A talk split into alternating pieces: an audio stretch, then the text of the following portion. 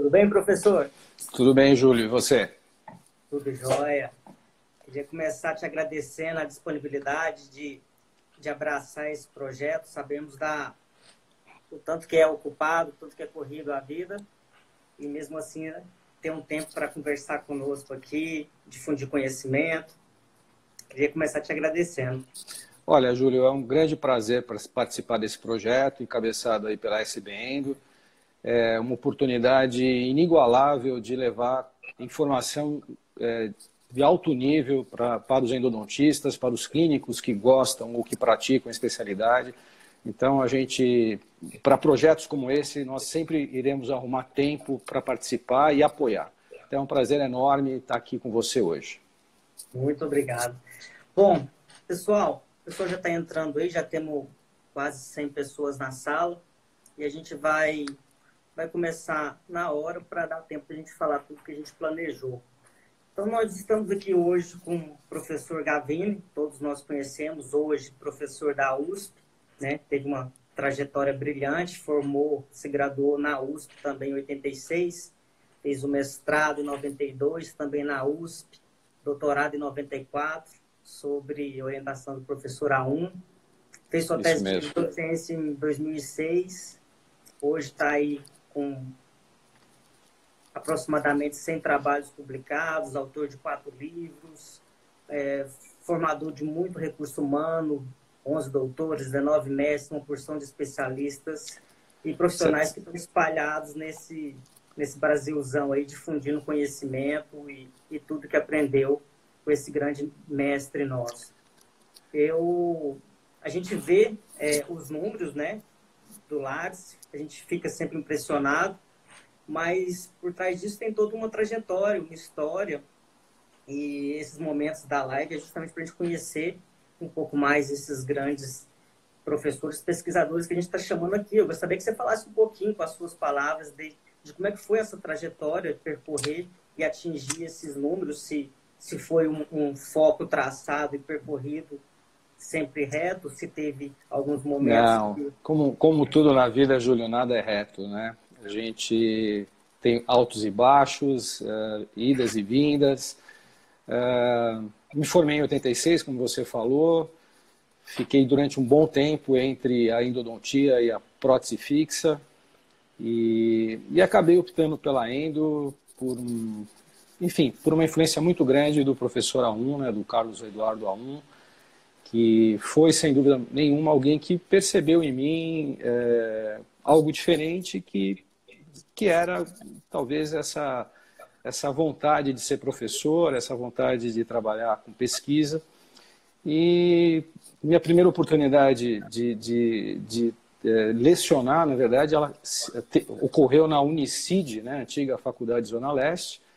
Eu depois, em 93, ingressei como professor na faculdade, na FOUSP, e, e venho, né, desde então, pra, é, meu primeiro contrato de trabalho, eu comecei muito cedo, na verdade, mas é, eu assinei em 87, desde então venho me dedicando ao ensino.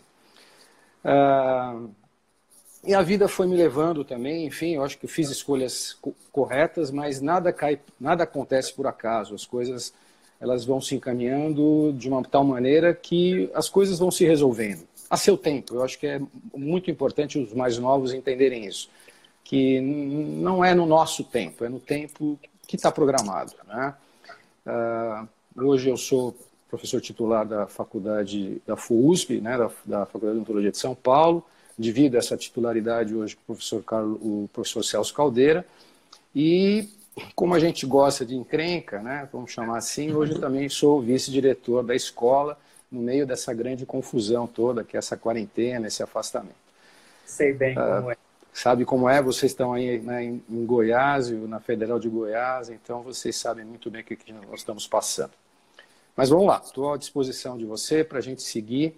Uh, queria também dizer que foi, né, uh, pelas mãos, de uma, de uma, certa forma, eu diria que pelas mãos do, do professor Manuel Eduardo, eu fui introduzido à Sociedade Brasileira de Endodontia, uh, juntamente aí com o professor húngaro, uh, e estamos né, trabalhando pela sociedade junto com grandes uh, parceiros, você, Daniel, Estrela, enfim, tem se dedicado muito ao próximo evento, ao próximo congresso que acontecerá em outubro, é, com grandes nomes é, internacionais e nacionais da endodontia, e temos certeza que ele será um evento marcante, grandioso, que abrirá novas perspectivas não só para o Congresso, né, para os próximos congressos, mas para a sociedade como um todo.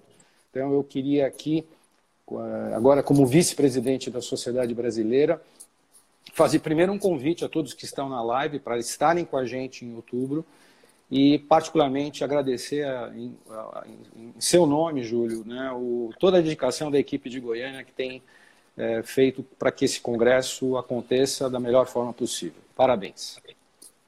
Obrigado. É, é uma responsabilidade muito grande para nós e motivo de muito orgulho estar trabalhando junto aí para levantar o nome da sociedade, dos endodontistas, né? Falando um pouquinho sobre o congresso, né? A data de 15 a 17 de outubro, as inscrições já estão abertas, prorrogamos o primeiro lote, mantivemos o preço do primeiro lote, um preço bastante acessível, é, então o nosso planejamento continua forte, né? Para inscrição de trabalhos também, você citou é, a, a principal atividade, que são as palestras, né? Então, temos nomes já todos confirmados no site da SBN, do Congresso da SBN, que está no link da, da bio do, do IG aqui, todos podem ver. Então, é, professores de altíssimo nível, como os que estão à frente da sociedade, que é você e o professor Marco Húngaro Duarte, professor Luciano Sintra, junto com o professor João Eduardo de de Aracatuba, Mike Bueno, Gustavo de Deus, Manuel Souza Neto, os internacionais que também mencionaram, como Wolf Peters, Paul Damer, Martin Tropo, Nicola Grande, Aníbal Diógenes, nosso querido Álvaro Cruz do México também. Então, assim, o evento está tá muito bonito. É, eu só queria, aproveitando um gancho, né, eu acho que é muito importante a gente falar que o Congresso ele tem um cunho científico muito muito forte.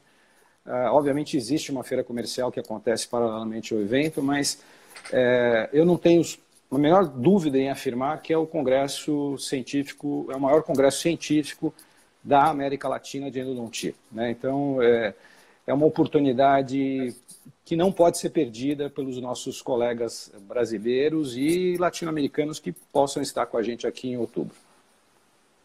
Bacana. Era, era uma, uma, um tema que eu queria falar um pouco. A gente sabe da sua capilaridade na América Latina, já foi professor ou está como visitante no Equador e viaja muito e entende o posicionamento da nossa especialidade no cenário mais amplo de América Latina e até, até fora. Então, eu queria que falasse um pouco como da diretoria da SBN, do que, que é, como a nossa especialidade né, a endodontia está em relação a que está sendo praticada aí na América Latina e até mesmo no resto do mundo? É, eu acho que do ponto de vista é, mundial, e se você pegar é, periódicos, revistas como Journal of Endodontics, International Endodontic Journal, é, os brasileiros eles são né, responsáveis por um grande número de artigos que são publicados é, nessas revistas. Eu acho que a Sociedade Brasileira de Endo teve um papel muito importante e continua tendo esse papel de ligar, coligar eh, os nossos co-irmãos latino-americanos eh, no sentido de se organizarem e de participarem eh, dos nossos eventos é, e, e, eu diria até que da, da iniciativa da SBN surgiu a CELA, né, que é a Sociedade Latino-Americana de Endodontia, que foi presidida também hoje, é, hoje é presidida pelo professor Mar, Martin, lá de, do Peru, mas teve o professor Machado como presidente, né, e talvez um grande mentor desse projeto é, que ultrapassa os limites do Brasil. Então, eu acho que é, é fundamental. O pessoal está falando talvez que travou, eu não sei se. Para mim está tudo bem, eu não, não sei aí para você. Está normal? Tá Perfeito? Está tudo, tá tudo normal. né? é, Agora, pode travar, é, para um outro, para um outro. mas é, a, então, estamos só, bem. Só um aviso antes de continuar. A live ela vai ficar salva e a gente vai replicar. Então, caso alguém perca algum trechinho, depois tem a oportunidade de ver, pode entrar de novo aqui, as pessoas é. caem, entram novamente, mas vamos, vamos seguindo aí. Perfeito. Então, eu, eu entendo que a endodontia que se pratica no Brasil é de altíssimo nível do ponto de vista técnico e também do ponto de vista do desenvolvimento de pesquisas. É, nós, evidentemente, temos os nossos problemas, é, principalmente de financiamento de pesquisa hoje, e, de uma certa maneira, esse obscurantismo científico que impera, né, no, talvez aí nos altos escalões desse governo, nos dificulta, como dificulta a ciência como um todo. Uh, mas, obviamente, é, a qualidade da endodontia nacional brasileira ela é indiscutível nesses dois campos. Eu digo, diria tanto na qualidade clínica quanto na qualidade da pesquisa, das publicações, na formação de recursos humanos. E temos que né, admitir que muitas vezes né, nomes importantes é, do Brasil estão hoje nos Estados Unidos, em grandes universidades. Né? Então, eu acho que isso expressa muito bem como é que está a endodontia é, nacional.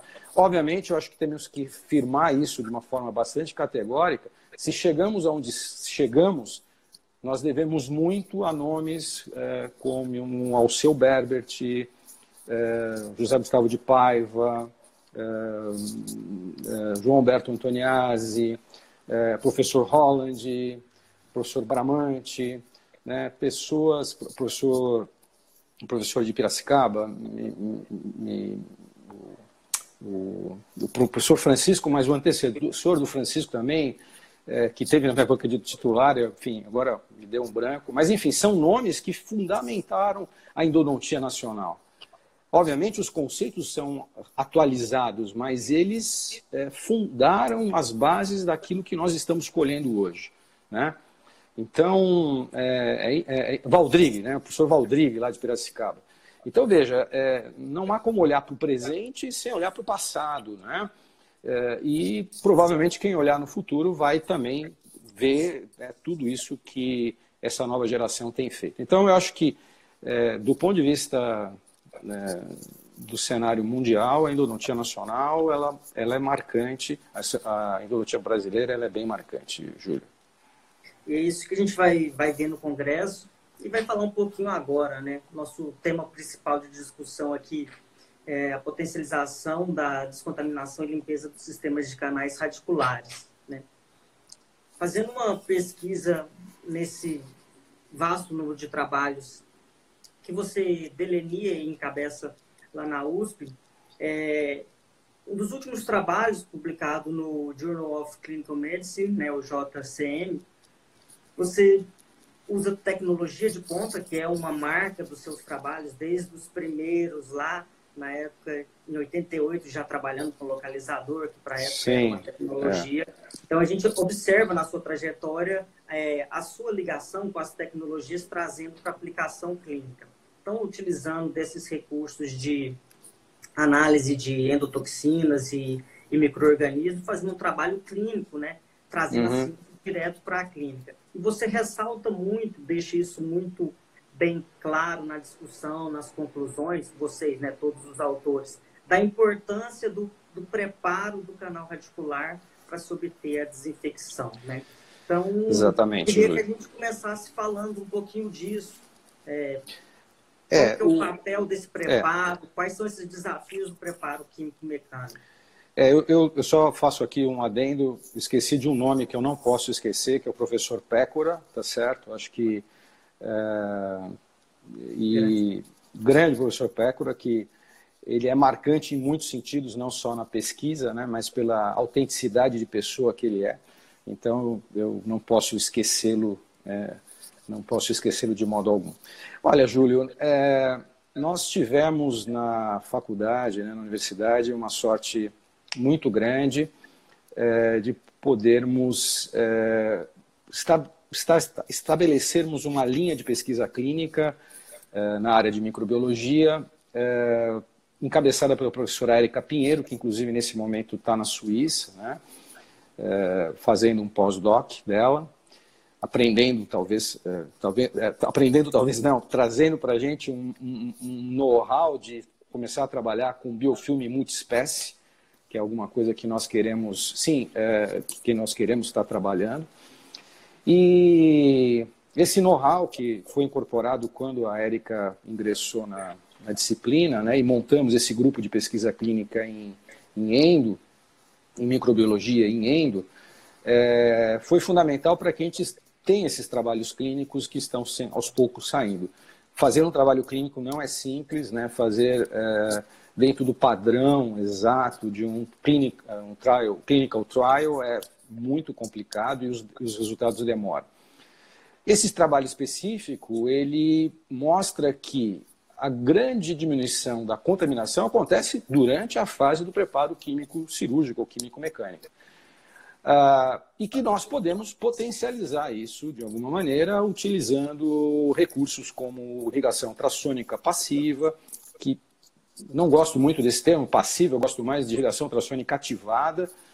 Uh, podemos utilizar o uh, XP é, finisher de forma complementar, enfim, a gente foi entendendo ao longo do tempo que é, todos esses recursos, e até aproveitando aí uma discussão que nós tivemos na semana passada, também numa outra live, as pessoas falam em lei, em PDT, as pessoas falam em ozonoterapia, enfim, eu entendo que todo recurso é válido, obviamente ele carece de pesquisa clínica, é, dentro de critérios é, corretos ou de, é, de protocolos pré-estabelecidos, mas sempre de forma complementar ao preparo. Nada, nada, nada, nada diminui a importância do preparo.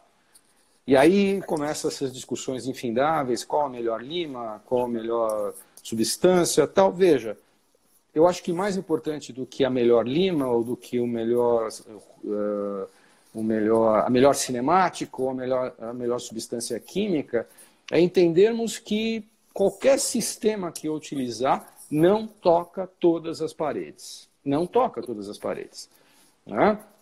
Mesmo que eu utilize sistemas de rotação excêntrica, como a XP Shaper, eu tenho um aumento de paredes tocadas, mas eu não tenho 100% de paredes tocadas. E a gente sabe que a maioria dos nossos canais são achatados. Né? Achatado longo, um achatado sem ser longo, enfim, mas a gente muitas vezes fica muito preso ao instrumento, à cinemática tal, e tem e, e muito pouco, é, desenvolve muito pouco essa ideia da importância, talvez, da gente utilizar dentro do preparo a hibridização de sistemas, aonde eu vou tentar tirar vantagens de cada uma dessas, é, das limas, das cinemáticas, e, as, e das próprias substâncias químicas. Né? Uh, então, esse estudo que foi publicado agora né, é um trabalho que é, finaliza um doutorado, que foi orientado pela professora Érica, e, e excelente, os resultados foram muito bons quando nós, por exemplo, fizemos um estudo, uma sequência pós-preparo, onde nós utilizamos a XP Finisher e depois complementamos com a irrigação ultrassônica ativada. Então, sem dúvida, um instrumento como a XP Finisher vai tocar mais paredes e, consequentemente, ela deve dar uma desorganizada no eventual biofilme que ainda está presente na parede. E aí vem a ativação do irrigante pelo, ultra, pelo ultrassom, lavando isso que se soltou. Né?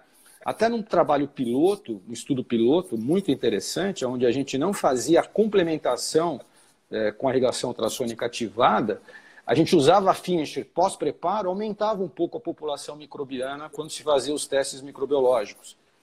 E aí, bom, vamos tentar explicar isso. É, bom, isso provavelmente acontece porque tocamos mais paredes e jogamos mais bactérias que estavam presas nas paredes para a luz do canal. Né? Então, é, a redução ela é significativa é, do ponto de vista dessa complementação. Mas veja, né, o que é importante é fundamental eu entender que não basta eu agir como um, um furador de parede, né? Pegar minha furador, furadeira, colocar uma broca ali e ficar furando a parede no sentido de vai e vem para que o meu instrumento chegue até o ápice. Opa, chegou até o ápice, está tudo bem. Não funciona assim. Não funciona assim. Né? Então eu costumo dizer, né? Eu costumava dizer, Júlio, que nós temos dois grandes inimigos, né? Um deles é anatomia, o outro deles é microbiano.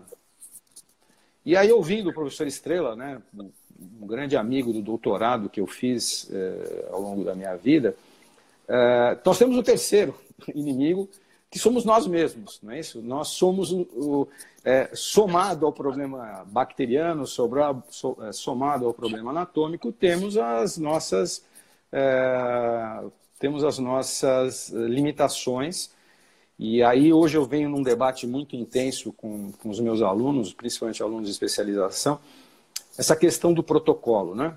Protocolo, protocolo, protocolo, protocolo, protocolo do Zezinho, do Guinho, do Luizinho. É, tem um livro do Luiz Roberto Fava, né? isso é coisa de, de quem é mais antigo, que ele fazia um resumo de todas as técnicas de instrumentação que existiam na época, né? E é muito engraçado isso, porque às vezes a pessoa trocava a broca de lago pela broca de, de gates e nascia uma nova no, nascia uma nova técnica. Né? A sequência era exatamente a mesma. Né? Na verdade, quando você pensa, por exemplo, em técnica de Gates Glidden, você pensa em, em Oregon, né? técnica de Oregon. E surgiu lá em Oregon, onde eles já pensavam é, nessa questão é, de uso de broca para preparo cervical e tudo mais. Preparo cervical então é mais antigo ainda, né? Ele é do fim dos anos, é do, é do começo dos anos 80, né? E assim por diante. Agora, é, do ponto de vista, eu entendo que eu posso até ter um protocolo para um aprendizado inicial de um sistema ou de uma cinemática, mas eu não posso tratar todos os canais da mesma maneira. Né? Eu tenho que ter essa, esses recursos é, auxiliares do ponto de vista de entendimento que uma anatomia vai exigir de mim algum tipo de conduta um pouco diferente. Né? Escutando, hoje... escutando você falar isso, eu lembro muito do próprio professor Pécora, que Sim. o professor Carlos, e eles é, fizeram uma reflexão dos principais desafios da endodontia, né? E exatamente em cima do que, do que você fala, né? Sim, é sim, sim. falar dos, dos, grandes pensadores, que é anatomia citado como um dos grandes desafios, né? Ah, o microorganismo é a capacitação do, do profissional. Então, essa avalanche de sistemas, que a gente vai falar um pouquinho mais de instrumentos daqui a pouco, uhum, é, uhum. exige essa capacitação, esse entendimento do profissional. Né? Então surge uma coisa nova e de repente aquela, aquele protocolozinho, aquela receita de bolo, ela já não, não vale tanto hum, como, Exa exatamente. porque mudou é. tudo.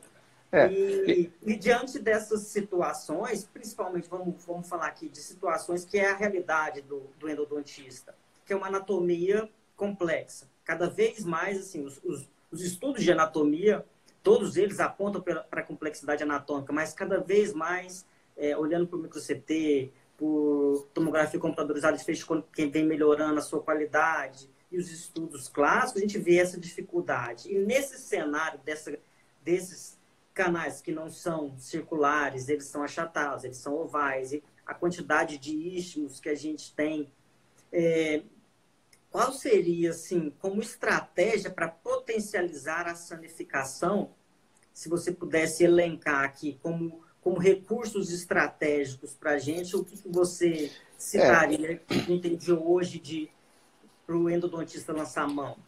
Olha, eu, eu até uh, a gente está lendo aqui as, as, as, mensagens que vão sendo mandadas, evidente, eu entendo que para uma graduação ter um protocolo é fundamental eu tenho, eu, né, nós fazemos isso, é, nós fazemos isso na nossa graduação da USP.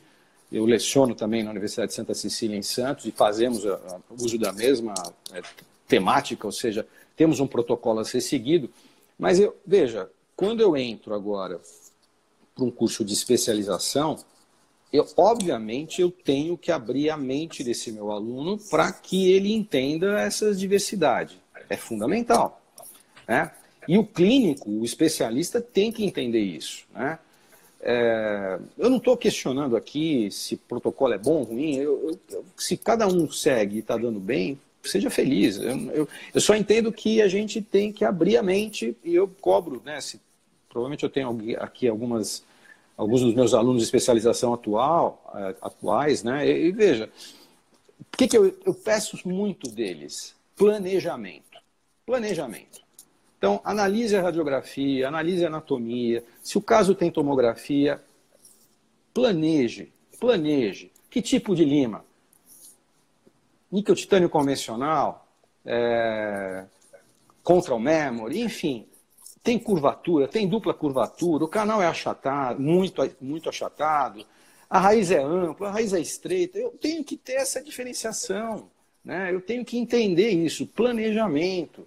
Né? Nós temos hoje tantos recursos, tantos recursos, tantas, tantos insertos ultrassônicos que podem complementar a ação de instrumentos em áreas onde a gente sabe que o instrumento não atua, aonde eu posso eventualmente é, minimizar, é, minimizar um istmo é, ou eliminá-lo completamente, dependendo da anatomia. Né? Então, eu acho que isso é que é importante, Júlio. Eu acho que eu tenho que conhecer os recursos. Hoje a gente tem recursos de fabricantes nacionais, de fabricantes é, né, de amplitude mundial, com qualidade inegável. Então não falta no mercado. Ah, eu acho cara tal lima. Você tem uma opção nacional. É, então, assim, não. Porque não, falta é, instrumento. Né? Não nos falta instrumento, falta sim planejamento e pensar em cima do caso. Então, eu, por exemplo, veja, vamos, vamos pensar assim, vai, eu, eu uh, uma distal de um molar inferior achatada. Eu, eu, eu, eu, particularmente, trabalho muito com o movimento reciprocante, uh, eu gosto desse movimento, acho que esse movimento é bem interessante. Temos instrumentos interessantes de diversos fabricantes, eu não vou aqui ficar citando, enfim, é por uma questão até de é, ética, eu acho que, enfim, mas tudo bem. É. Agora, veja, vamos complementar isso depois. Esse canal vai exigir da gente uma complementação. Né? Vai exigir da gente uma complementação. Ou ultrassônica, é, um instrumento rotatório excêntrico, é, ou a combinação de tudo. Né? Então, veja, é, né, eu, eu, eu faço um pouco de clínica ainda, uh, Júlia. Eu tenho um caso recente para contar, enfim.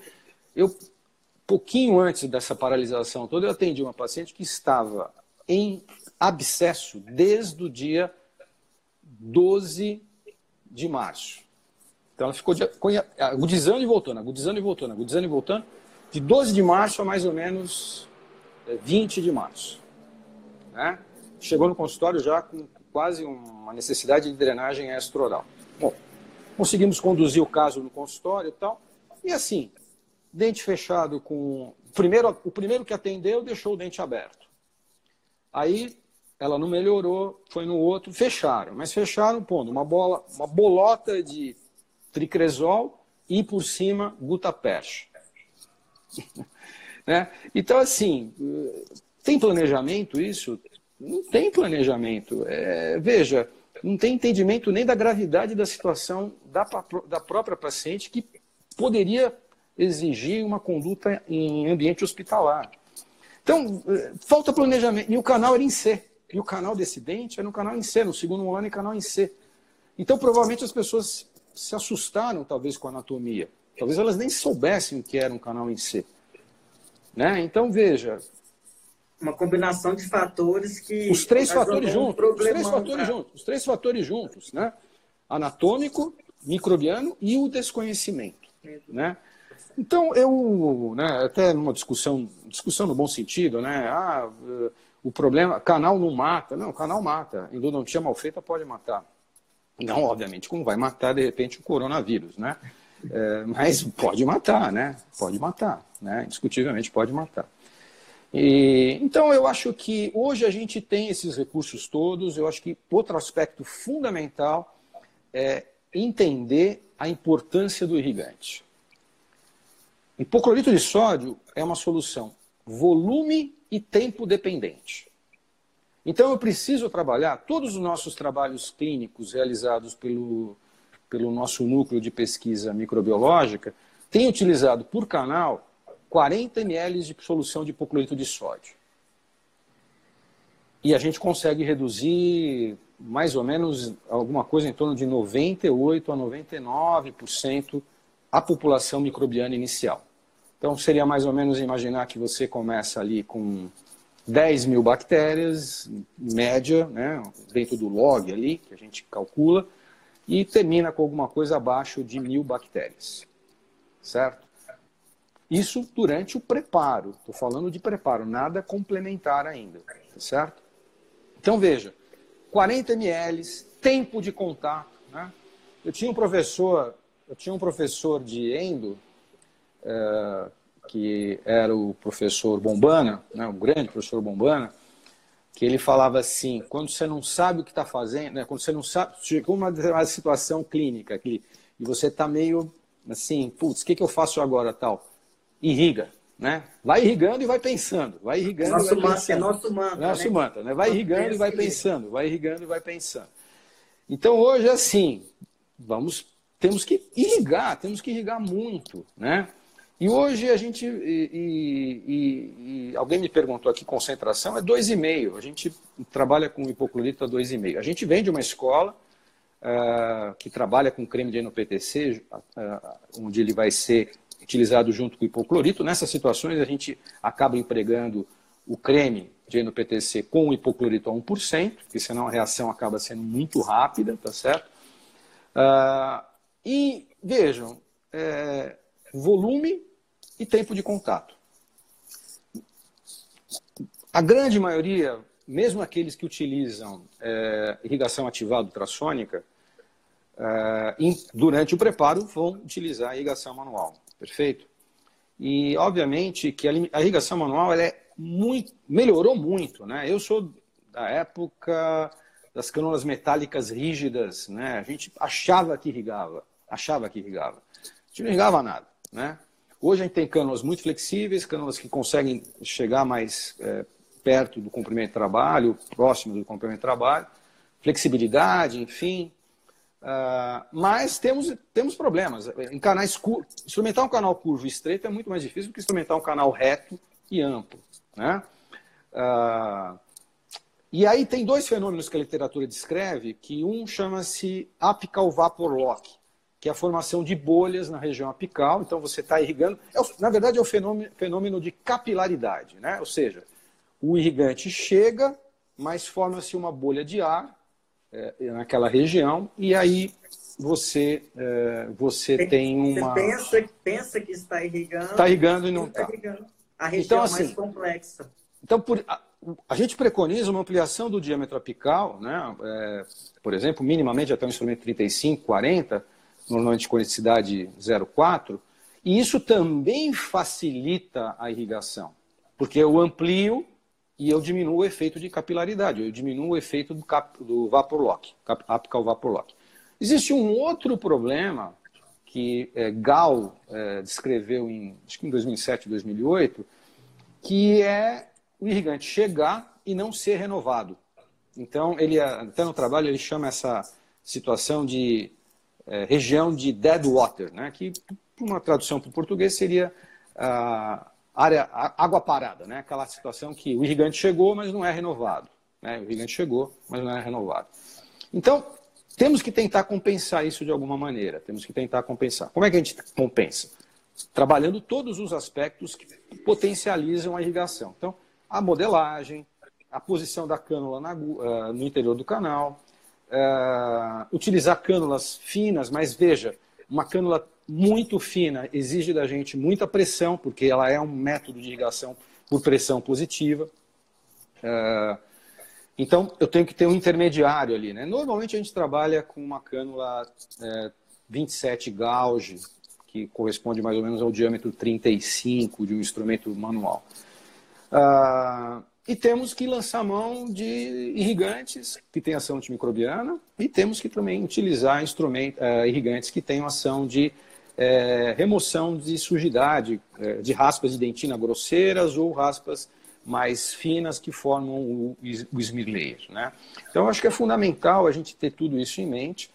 Uh, então, a, a, é, é, é, um, é, uma, é, um, é um universo que deve ser visto de uma forma ampla, Júlio. Né? Instrumento irrigante, técnica de irrigação, técnicas complementares. Eu acho que essa é a questão, né? fundamental.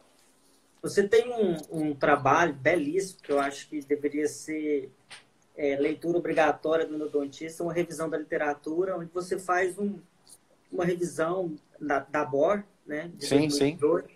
E o estado da arte, né? Tá até uhum. na, no título. E você cita muito bem, vocês, todos os autores, é, essa evolução que a tecnologia propiciou nas propriedades mecânicas dos instrumentos, né, uhum. né, função das ligas, fala muito bem dos, dos movimentos, né, é, dos uhum. rotatórios, dos reciprocantes, do movimento ótico para glide pads, o GP, e fala um pouco de desenho desses instrumentos também, os diferentes tipos de desenho para que possibilitam movimentos excêntricos e até transaxiais, né? Então, fala um pouquinho, já entrando em instrumento, né? Como que a tecnologia propiciou essa evolução, como que foi o, caminhar dessa, dessa evolução desses instrumentos e o que que isso significou na prática clínica ali para o endodontista na, no seu trabalho diário de preparo? Olha, é, é muito interessante, eu gosto, eu gosto sempre de citar é, essa informação. Ah, você historicamente você tem tentativas de automatização do preparo já na década de 20 do século passado. Então nós estamos quase há 100 anos. A endodontia perseguiu né, a, a automatização é, por um longo período. Eu sempre, eu sempre falo, né, tinha tudo, no começo tinha tudo para dar errado. Né? Por quê? Porque o, os contraângulos eles tentavam repetir a cinemática manual, e as limas, os instrumentos automatizados, nada mais eram do que as limas sem o cabo, ou até com o cabo, presas no contraângulo, fazendo esse movimento. Instrumentos fabricados com aço carbono, né? que é um aço que não tem cromo e nem manganês na sua composição. Na verdade, o que torna o aço inoxidável é a presença do cromo. E então veja, eu tinha um instrumento que tinha pouquíssima flexibilidade, é, que corroía no, com contato com o hipoclorito. Então, tinha tudo para dar errado. E dava errado. Né? Aí eu peguei, eu estava eu tava me formando, eu peguei o retorno do ultrassom. Né? E aí começaram a vir outros sistemas, como o canal Finder System, é, canal Master Shape, enfim. E aí foram, foram, foram, de repente aparece o níquel titânio. Né? Inclusive, o Valia esteve conosco aqui em 1990, se não me engano, uh, conversando sobre níquel titânio e ele, ele né, parecia uma coisa mágica, né? Pô, aquilo que a gente sempre perseguiu, de repente o níquel titânio propiciava. E aí, os primeiros sistemas, todos rotatórios, né? Foi, o, foi a cinemática que predominou até praticamente o final dos anos, do, da primeira década dos anos 2000. E aí o IARED, um artigo publicado no International Odontic Journal de 2007, ele introduz o conceito de movimento reciprocante assimétrico ou de, ou de oscilatório assimétrico. Né? E eu tive o primeiro, eu, eu li, eu tive primeiramente contato com o artigo, depois nós fomos para, tivemos a oportunidade de assistir uma conferência dele na AE e pedimos para a VDW na época se era possível nós testarmos a cinemática, porque a gente vinha perseguindo na graduação é, a automatização, a gente queria realmente introduzir a automatização na graduação. E nós testamos e ficamos muito impressionados com a curva de aprendizado. Era uma curva de aprendizado muito mais rápida do que a, a, o rotatório, né, os sistemas rotatórios. E, e aí nós passamos a introduzir, tanto na Universidade de São Paulo quanto na Unisanta, a graduação com instrumentos é, reciprocantes. E aí se abriu um novo leque. Né? Eu acho que aí, ao mesmo tempo que se abriu um novo leque, se fez uma grande confusão porque esses instrumentos foram lançados como instrumento, é sistemas de lima única. E o entendimento foi, bom, então uma lima faz tudo. E na verdade era sistema de lima única, onde eu escolho um instrumento e a modelagem principal é feita por um único instrumento, sem uma sequência de limas. E aí começaram essas coisas. Não, então é só com a 25 e tá bom, instrumento. Então, não é isso. É, o, a ideia não é essa. A ideia é você ter a modelagem, o corpo do canal todo feito é, com um único instrumento, depois você complementa isso é, com, com algum outro sistema, ou com o próprio sistema reciprocante, assim por diante. Uh, hoje, do ponto de vista de graduação, é, nós temos uma experiência de mais de 2 mil casos documentados feitos ao longo desses sete anos, onde eu posso garantir para vocês que a qualidade média dos tratamentos melhorou absurdamente. Há uma melhora absurda da qualidade média dos, dos tratamentos feitos pelos nossos alunos de graduação. Bom, é, então assim, eu não tenho sombra de dúvida de dizer que do ponto de vista da, é, da cinemática, Júlio, eu acho que a, a curva de aprendizado do movimento reciprocante é menor. Você aprende mais rápido.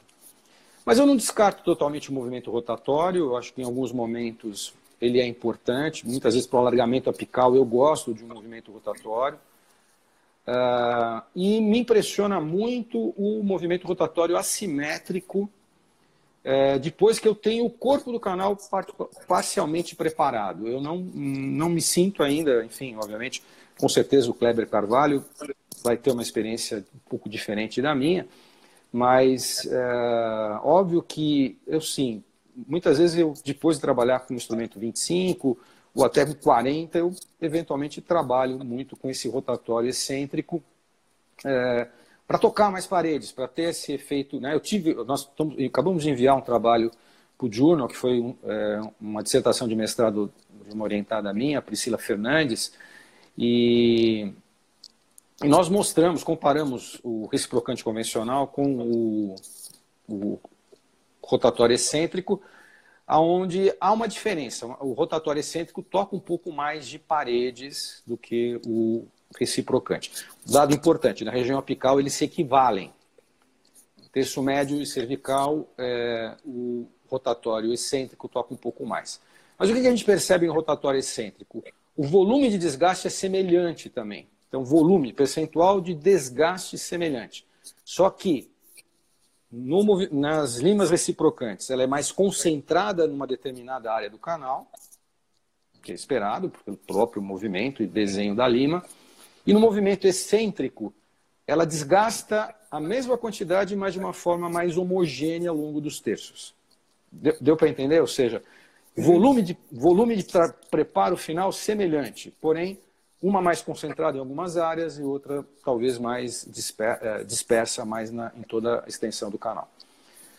O fato é que é, essa evolução nos permitiu chegar a esse DA, né, o diâmetro apical que você fala de uma lima 35, 40, num taper 4, formatando esse canal, né? Sim, sim, sim. E, e as dúvidas continuam sobre irrigação, né? E dentro de um, de um conceito até mais atual de preparar para depois limpar, né? É, Exatamente, a gente é, é, isso.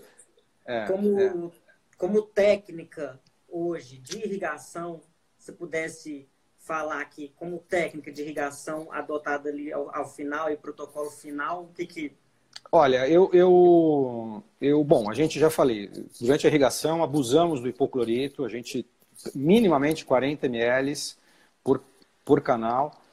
Uh, um hipoclorito uh, recém-formulado, enfim, né? não, não adianta fazer grande estoque de hipoclorito, ela é uma solução muito instável do ponto de vista da sua conservação. Uh, e aí, terminado o preparo, eu diria que 100% dos casos nós vamos fazer ligação ultrassônica ativada. Uh, utilizamos, temos um trabalho que é um clinical trial também, é, que, foi, que mostra né, é, resultados de diminuição da população microbiana quando é feita a irrigação ultrassônica ativada, pós-instrumentação. Então, sequência de irrigação, né? Solu primeiras soluções, hipoclorito, algum des des desmineralizante, tá certo? Pode ser o EDTA, pode ser o ácido cítrico. A gente trabalha muito com essas duas soluções. E nós vamos finalizar de novo com hipoclorito. Então, hipoclorito, EDTA, ácido cítrico e hipoclorito. Perfeito? EDTA 17%, hipoclorito a 15%. Tem alguma situação clínica onde um vai ter vantagem sobre o outro?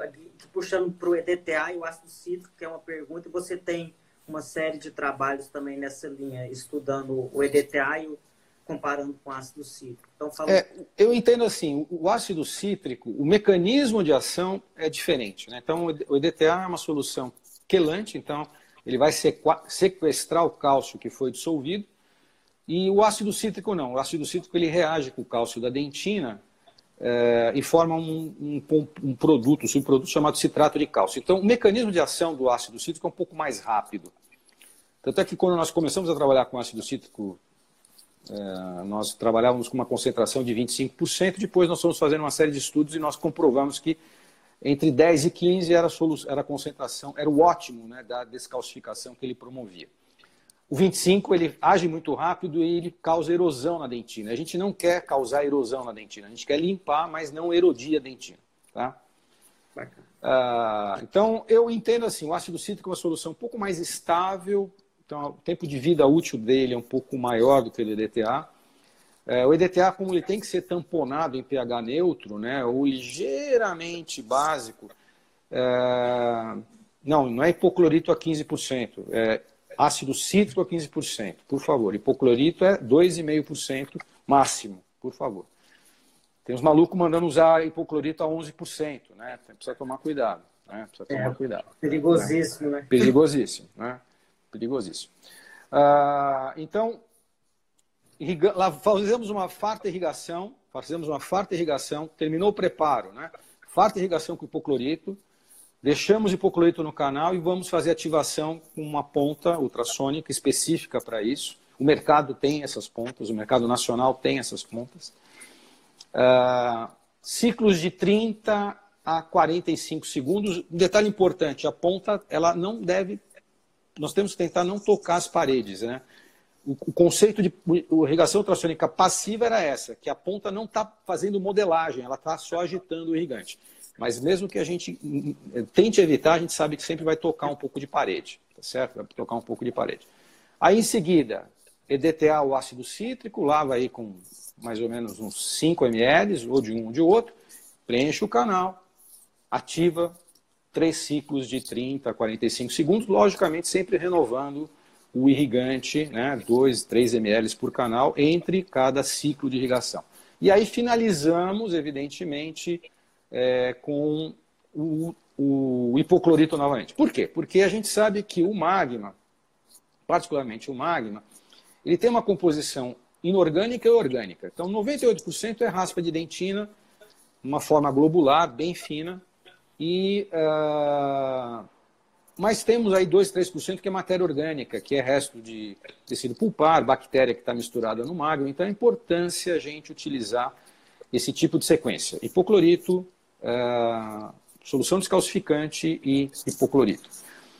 Uh, nós fizemos esse Clinical Trail, que foi um trabalho de doutorado de um orientado nosso, o Vitor Nakamura, e, e, e, ele comprova né, na, na coleta microbiana feita pós-utilização dessa sequência hipoclorito, EDTA, eh, hipoclorito, que houve diminuição é, significativa da, da, da, população microbiana é, pós-preparo. Então, teve uma grande diminuição e aí diminui um pouco mais é, pós-irrigação é, ultrassônica ativada. Surgiu uma, uma pergunta aqui em cima desses protocolos com editeco com ácido cítrico. O tempo, você falou um pouco do tempo de ação do ácido cítrico. Na utilização do é. ácido cítrico, que tempo seria? Você sempre... Então, essas soluções todas, elas o, hipoclor... o EDTA precisa ficar no contato do canal alguma coisa em torno de 3 minutos, que é o tempo da... do próprio processo de irrigação ativada. O ácido cítrico, com certeza, ele precisa talvez de um terço desse tempo para ter o mesmo efeito, tá? Pelo mecanismo de ação, fundamentalmente em razão disso, tá? Fundamentalmente em razão disso. Tem, tem um assunto dentro disso que a gente está falando também que eu não gostaria de deixar de falar, que já foi citado aqui, e eu sei que você tem uma experiência e um conhecimento para acrescentar em cima disso, que são os equipamentos que foi a coqueluche do, dos últimos congressos internacionais, né, da Sonendo, é o Gentle Wave. Então, eu queria que você falasse um pouquinho sobre o Gentle Wave. A gente gastou um tempo em outras lives falando um pouquinho dele. Queria que você desse a sua opinião, a, o que, que você observou e como você enxerga a entrada ou a evolução dele para a especialidade. É, dizia, dizia o, o Chacrinha, né, que na televisão nada se cria, tudo se copia, né? E um pouco da ciência, é, um pouco da ciência é feito dessa maneira também, né? Então, óbvio, hoje o, o, o grande boom do mercado do, do, né, do mercado endodôntico americano está vinculado a esse sistema que ele seria um super ultrassom, né? onde você tem um volume de irrigação por minuto altíssimo, e você pensaria, portanto, num preparo com uma instrumentação mínima. Então, você instrumenta muito pouco uh, e depois você uh, utiliza esse sistema onde você vai utilizar hipoclorito, depois você vai usar EDTA e depois, por último, você utiliza o soro fisiológico. Ele tem uma grande vantagem que é assim, qualquer hipoclorito que você colocar nele, né, se você colocar 5,5%, se você colocar 10%, ele sempre vai regular a concentração de hipoclorito para 3%. E ele também calibra a, a concentração do EDTA. Então você tem ser, sempre terá uma concentração padronizada. De, né, o Capelli põe aqui 350 ml de irrigação né, durante todo o processo do Gentle Wave. Mas veja, eu, eu depois até posso. Eu, eu, tive a curiosidade, porque tem um artigo aqui, ó, estou aqui com ele até, Luzi, 93, que é um professor de Berna, né, Universidade de Berna, na Suíça, que em 93 uh, já propunha uma técnica de preparo sem instrumentação. Né? E depois ele desenvolve também uma técnica de obturação onde você, na verdade, cria um vácuo no canal e o material obturador é, é puxado para dentro do canal por esse vácuo. Então veja que não está muito longe do Gentle Wave, né? Óbvio, a tecnologia que a gente tem hoje é muito diferente da tecnologia que a gente existia em 93. Mas se vocês tiverem a curiosidade, Journal of Endodontics de 93, novembro de 93, volume 19, número 11, né? É, fascículo 11. Muito interessante a leitura dele, muito interessante.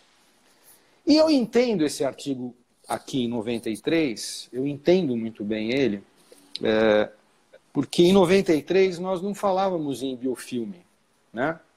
Nós falávamos em contaminação. Nós falamos em contaminação na luz do canal, é, falamos em contaminação no interior de túbulo, mas a gente não falava em biofilme dentro do canal. Nós fomos falar em biofilme depois, fomos entender que existia biofilme dentro do canal depois. Né? Eu acho que temos aqui um dos grandes responsáveis por isso, sem dúvida nenhuma, o professor Siqueira. Né? Os estudos microbiológicos de Siqueira demonstram isso muito bem. Né? Os estudos do professor Estrela, a mesma coisa. Né? Então, veja, eu brinco com os meus alunos. Né? Biofilme a gente tem na nossa casa. Né? Isso, normalmente, o local que mais tem biofilme na nossa casa é o banheiro, né? o box do banheiro que é aquela coisa preta que se forma no azulejo e que você pode jogar água, você pode jogar o Mister Músculo, você pode jogar o que você quiser ali, só, só sai raspando, não é isso? Não é assim? Você tem que raspar ali, né? Então, assim, é, eu acho que é uma ideia, uma super ideia de irrigação, que só reforça a importância, na minha opinião, da irrigação ultrassônica ativada, certo? Mas, assim, custo para o americano, 80 mil dólares um equipamento desse. A caneta de todo o processo de irrigação é uso único. Você tem aqui que trocar cada paciente, são mais 100 dólares. Então, assim, ah, sim, para uma coisa, né, para alguma coisa que talvez seja um pouco melhor que o ultrassom, porque é, porque obviamente você trabalhou com 350 ml de solução irrigadora, né? Então, e com velocidade, né? Velocidade, né? Eh, volume e velocidade, volume e velocidade. É, então, obviamente que é, é algo novo, é algo que aponta para o novo. Acho que tem um marketing muito forte em cima disso. É, até um marketing pesado da empresa, enfim, é, até de uma forma pelo menos o relato dos americanos, é uma forma meio desleal para tentar vender equipamento. Mas é alguma coisa nova, mas assim, será que vai resolver os nossos problemas? Eu não sei, eu ainda acho que a gente precisa tocar a parede. A gente precisa desorganizar biofilme.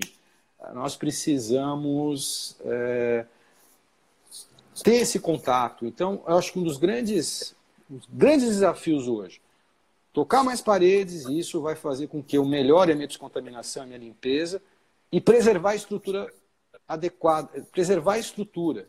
Né? Eu não posso exagerar no preparo, porque é óbvio que tem aumentado o número de dentes que apresentam fraturas verticais, radiculares. A gente não sabe se é fruto da instrumentação automatizada, a gente não sabe se é se é em razão dos pacientes viverem mais e terem, terem uma vida mais estressante, e aí é, morderem mais, né? enfim, o estresse mastigatório, enfim. Né? Mas tem mais fratura. E tem um conceito muito importante que é preservar dentina pericervical. Portanto, preparos cervicais exagerados hoje, independente do sistema, não tem lugar. Não tem sentido mais. Por quê? Porque é onde eu enfraqueço o dente. A maioria das fraturas verticais, elas se iniciam nessa região do pericervical, da porção cervical para a porção é, do terço médio da raiz. Então, é, do ponto de vista Perfeito. De preparo, essa região tem que ser preservada.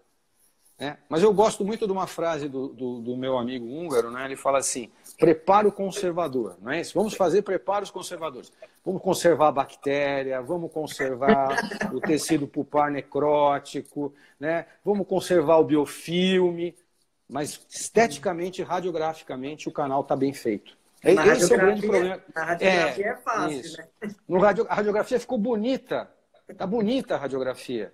O limite está bacana, mas dentro está feio, porque nós não limpamos, nós não descontaminamos, nós não fizemos o nosso serviço que é simples de pensar, que é simples de ser feito do ponto de vista filosófico, né? Não tem mágica. A execução é difícil. Né? Não tem mágica, não tem não mágica. Tem mágica. Quanto mais a gente conhece da anatomia, quanto mais a gente enxerga com a magnificação, a gente vê o, o, o sim, quão sim, sim. é, o quão, quão exige uma técnica para executar o tratamento.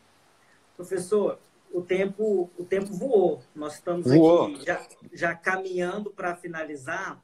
Então, eu não vou fazer mais nenhuma pergunta. Eu queria deixar esses minutinhos que está faltando, que vai cair daqui a pouco, para você se despedir, dar a sua última mensagem. E eu já te agradeço aqui, se não der tempo de voltar, mais uma vez. Muito obrigado, os elogios aqui. Se a gente subir aqui o, o, feed, aqui, a gente vai ver a quantidade de, de profissionais que agradeceram esse, esse momento aqui hoje. Obrigado por é. compartilhar por tanta conhecimento, sabedoria dessa forma tão clara e disponível como fez hoje. Muito obrigado. Olha, Júlio, mais uma vez eu queria agradecer, queria agradecer, enfim, a todos que estão aqui, eh, todos que depois terão oportunidade de assistir no Stories da, da Sociedade Brasileira, é, grandes amigos, né, parceiros, alunos, ex-alunos, enfim, pessoas de uma vida né, endodôntica. O que eu posso dizer é que a endodontia me trouxe muita coisa que eu conquistei profissionalmente, mas acima de tudo eu conquistei grandes amigos, pessoas que me acompanham ao longo dessa minha trajetória toda. Uh, e o recado que eu posso passar e que eu tento passar é, é assim: é, procurem informação de qualidade, procure informação baseada em evidência científica. É, um dos meus amigos há pouco me mandou um, no WhatsApp uma mensagem, um desses professores de. É professor de Facebook, Instagram, enfim. Ah, agora vocês descobriram a live, agora vocês são todos youtubers. Não, eu continuo sendo professor. Eu continuo sendo professor. Professor presencial, tá certo? Que estou aprendendo a usar uma nova ferramenta para tentar ajudar a divulgar uma endodontia de qualidade.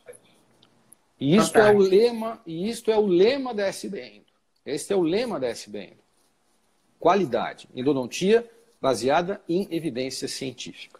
Então, nunca foi tão fácil buscar a informação, mas é preciso saber filtrá-la, é preciso saber diferenciar o comercial do científico. Fantástico. Então, acho que eu deixo esse recado para todos nós aqui. E a gente agradece é, essas lives.